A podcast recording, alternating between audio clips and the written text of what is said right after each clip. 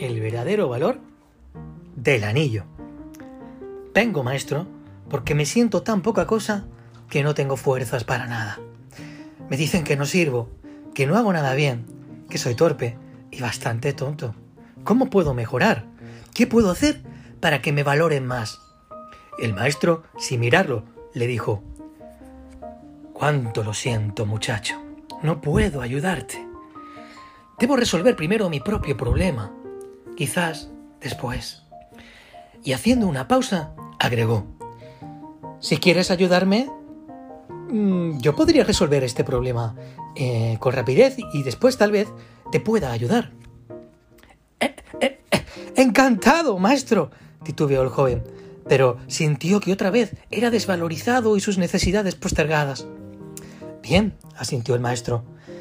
Se quitó un anillo que llevaba en el dedo pequeño de la mano izquierda y dándoselo al muchacho agregó Toma el anillo, que está allí fuera y cabalga hasta el mercado. Debo vender este anillo porque tengo que pagar una deuda. Es necesario que obtengas por él la mayor suma posible, pero no aceptes menos de una moneda de oro. Vete y regresa con esa moneda lo más rápido que puedas. El joven tomó el anillo y partió. Apenas llegó empezó a ofrecer el anillo a los mercaderes. Estos lo miraban con algún interés hasta que el joven decía lo que pretendía por el anillo.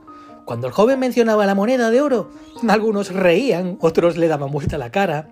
Y, solo un viejecito fue tan amable como para tomarse la molestia de explicarle que una moneda de oro era muy valiosa para entregarla a cambio de un anillo. En su afán de ayudar, alguien le ofreció una moneda de plata y un cacharro de cobre, pero el joven tenía instrucciones de no aceptar menos de una moneda de oro y rechazó la oferta. Después de ofrecer su joya a toda persona que se cruzaba en el mercado, más de cien personas, abatido por su fracaso, montó su caballo y regresó. Cuánto hubiera deseado el joven tener él mismo esa, esa moneda de oro. Podría entonces habérsela entregado al maestro para liberarlo de su preocupación y recibir entonces su consejo y ayuda. Entró en la habitación. Maestro, dijo, lo siento, no es posible conseguir lo que me pediste.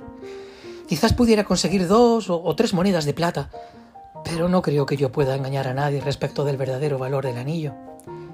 Qué importante lo que dijiste, joven amigo, contestó sonriente el maestro. Debemos saber primero el verdadero valor del anillo. Vuelve a montar y vete al joyero. ¿Quién mejor que él para saberlo?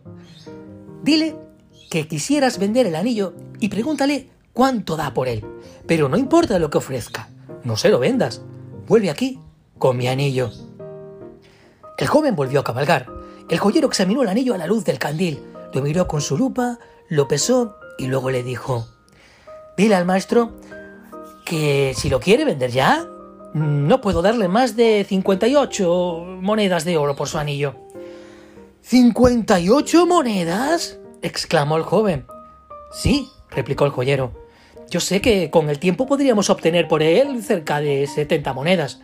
Pero no sé, si la venta es urgente... El joven corrió emocionado a casa del maestro a contarle lo sucedido. Siéntate, dijo el maestro después de escucharlo.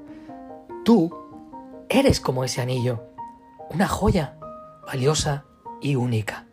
Y como tal, solo puede evaluarte verdaderamente un experto. ¿Qué haces por la vida pretendiendo que cualquiera descubra tu verdadero valor? Amarse a uno mismo es el comienzo de una aventura para toda la vida. Oscar Wilde. Fragmento de cuento de Jorge Bucay. Déjame que te cuente. Imagina